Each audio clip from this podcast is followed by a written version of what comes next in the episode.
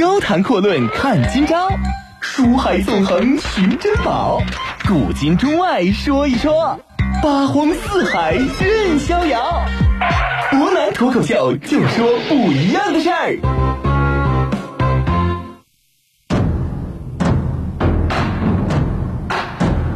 听众朋友，大家晚上好，欢迎您收听今天的博南脱口秀。说来说去说了这么多，啊，伯南呢给大家讲了一下大唐啊之所以能够如此强盛啊，经历了这么多的战争，人家依然屹立不倒的一个主要原因啊，简单来说呢，就是当时的经济发展政策是比较符合社会的具体情况的。什么叫做先进啊？实际上当时来讲呢，这一点恰恰就叫做先进。如此看来呢，在李世民啊登基的这一段时间里边，大唐呢在他的带领之下，等同于是走上了一个全新的台阶。内部来讲啊，人民呢是安居乐业啊，国库充盈；外部呢，能打的敌人周边已经是挨个揍了一个遍。更有意思的是呢，这些被揍的半死的人呢，还专门给李世民送了一块天可汗的金牌奖章。可以讲啊，此时的李世民呢是非常得意的啊。唐宗宋祖，我们说呢，他到为此这个已经塑造的辉煌，历史上来看能比上的人，至少在唐朝之前没有几个，真的是没有几个。为此呢，他还经常表扬与自我表扬啊，朕啊为什么这么牛？朕没多干什么事啊，朕呢只干了五件事啊，知人善任呐，求贤若渴呀。总而言之嘛，就得说一说就得说一大堆。我们说呢，不管怎么讲啊，李世民现在呢，他确实之所以我们说跟历史上一些喜欢给自己吹捧的皇帝最大的区别在于，李世民也吹自己，但是人家吹自己是先干，我干完了再吹。饶是如此啊，李世民呢这一生过得并非是完全的完美，他依然有自己很痛苦的地方啊。怎么痛苦？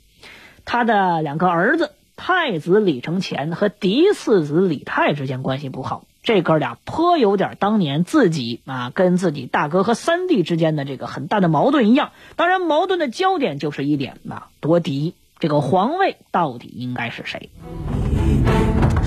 我们常说一句老话啊，这一个人的一生呢，是不是幸福，是不是不幸？这很多时候其实不是由你个人决定的，取决于他人。少年时期。看父母啊，父母关系和谐，很多人的童真呢就会天真无邪。父母关系不好啊，我们说孩子的教育在尤其是成长之后就会体现出来很多的问题。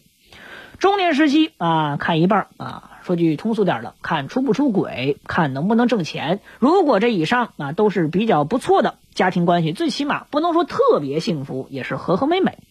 晚年之后看孩子，看老伴儿，孩子的爱情事业是不是双丰收？老伴儿身体是不是健康？当然，如果一切都好，你就会心满意足。当然，哪一句老话我们都知道嘛，人之不如意者十之八九啊。中间有太多太多的人，身边有太多太多的人啊。你可以挨过早年的不幸，哎，可以硬扛过中年的危机，到晚年的时候啊，栽在孩子身上也是比比皆是。伯南并非是想说这是一种消极的观念，而是显然这是我们每个人都要面对的一个人生难题。不知道大家有没有注意过啊？一个很有意思的现象啊，说这个儿子、女儿啊，尤其是儿子特别多的这个父母，晚年呢，当然不能说不幸福啊，总是很容易出现一些问题啊。天底下的任何事儿为什么会出现问题？很简单啊，很多时候源自于一点啊，比。有比较就会有差异，有差异也就会有斗争啊！孩子多了，要么就是争财产，要么就是争口气儿。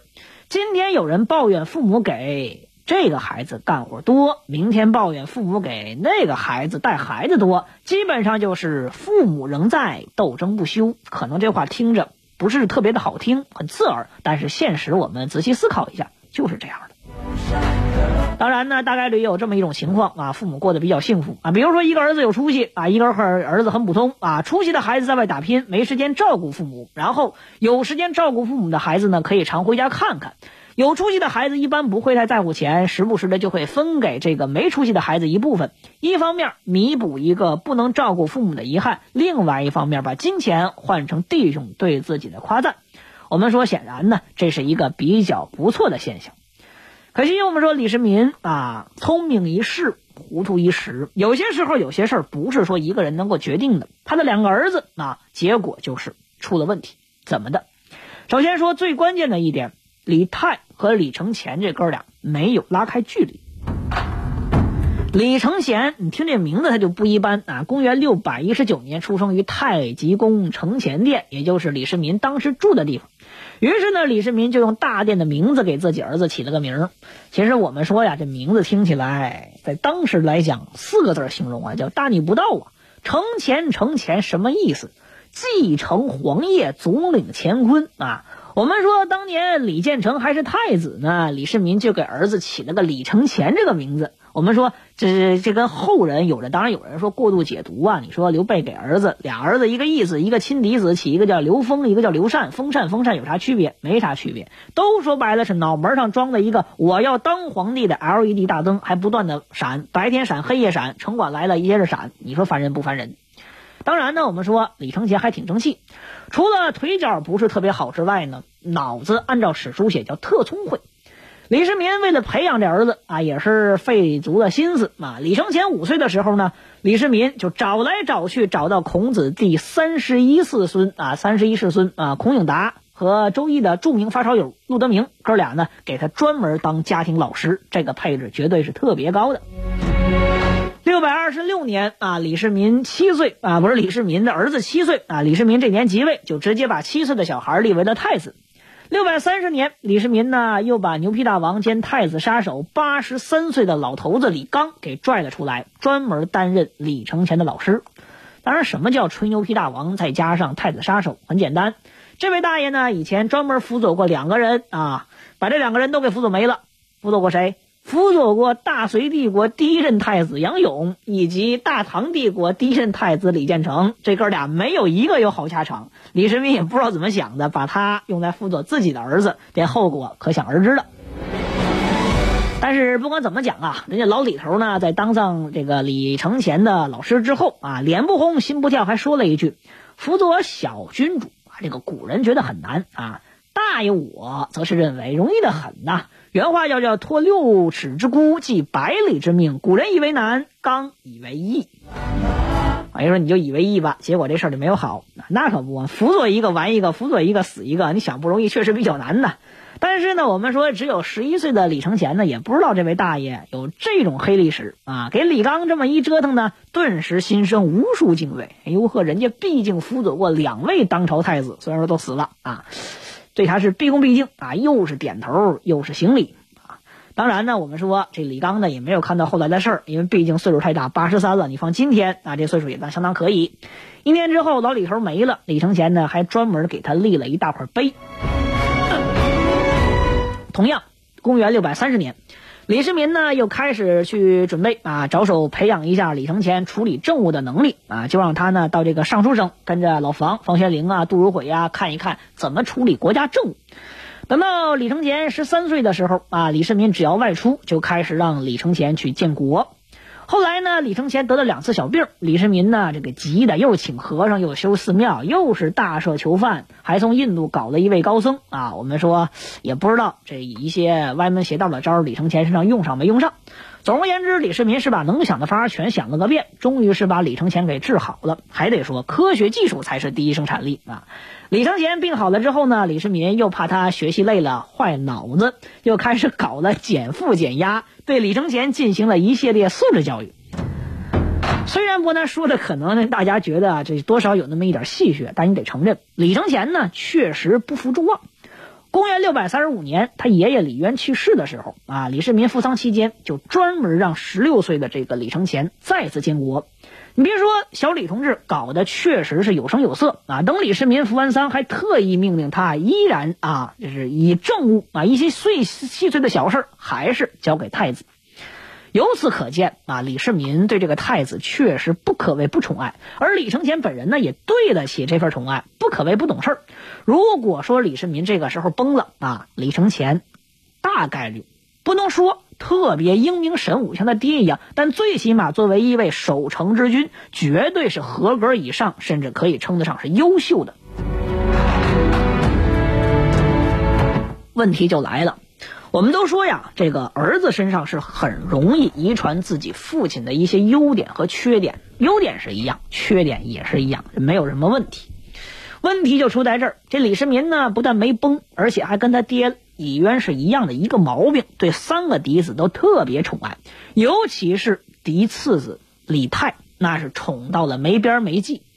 我们就得说一说这个嫡次子李泰的事李泰公元六百二十年出生，比李承乾呢只小一岁。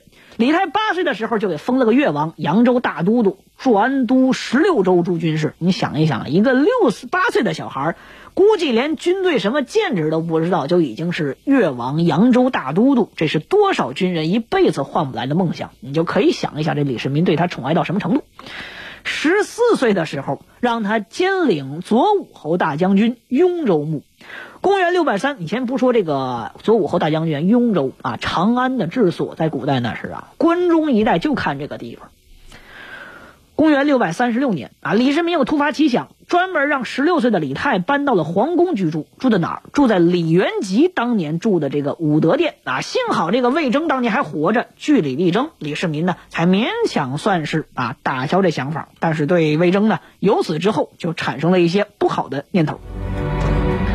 李世民不心死啊，又把李泰的长子啊自己的孙子李欣接到宫中，当儿子一样抚养。嗯，别笑。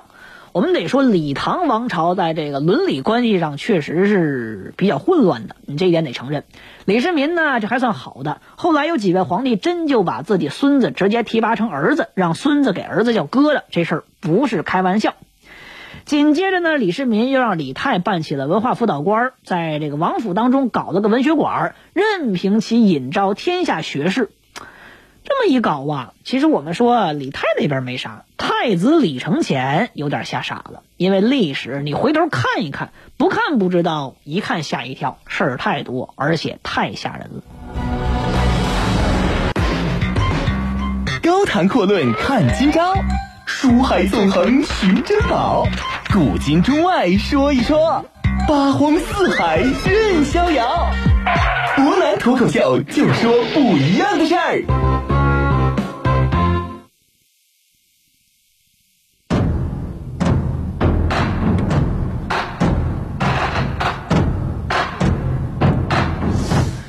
说呢，我们讲啊，这个太子李承乾往回看了看历史，就发现呢，啊，再回想一下这老李头老刚还在的时候呢，跟他说的那些话，他就觉得这事儿很麻烦，很吓人。为什么？你仔细看一看就知道了。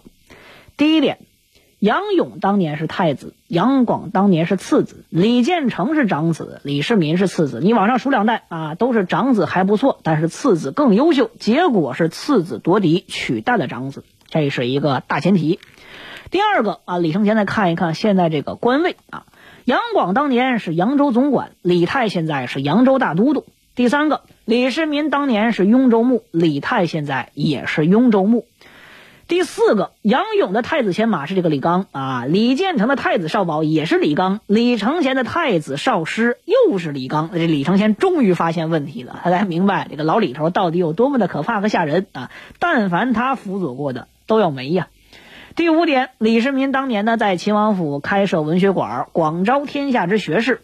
李泰现在在自己的王府又开设文学馆，也广招天下的学士。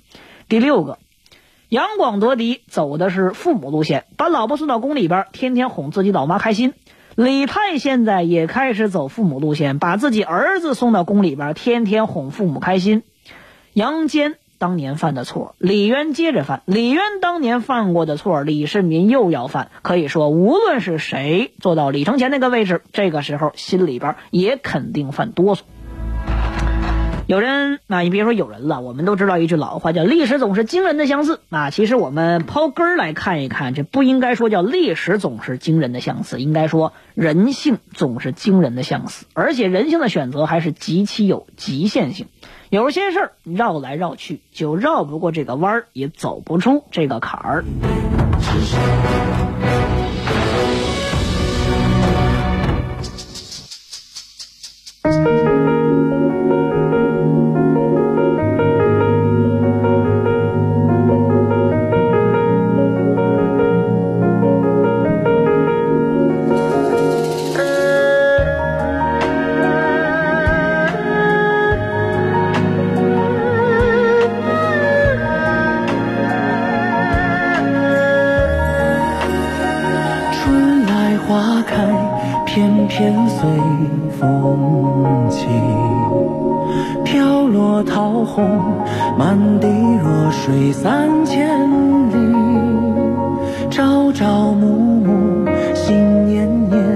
都是与你。泪洒满天落红泥，花谢花开，偏偏不由己。不敢风起，雨落芳心归无期。人来人。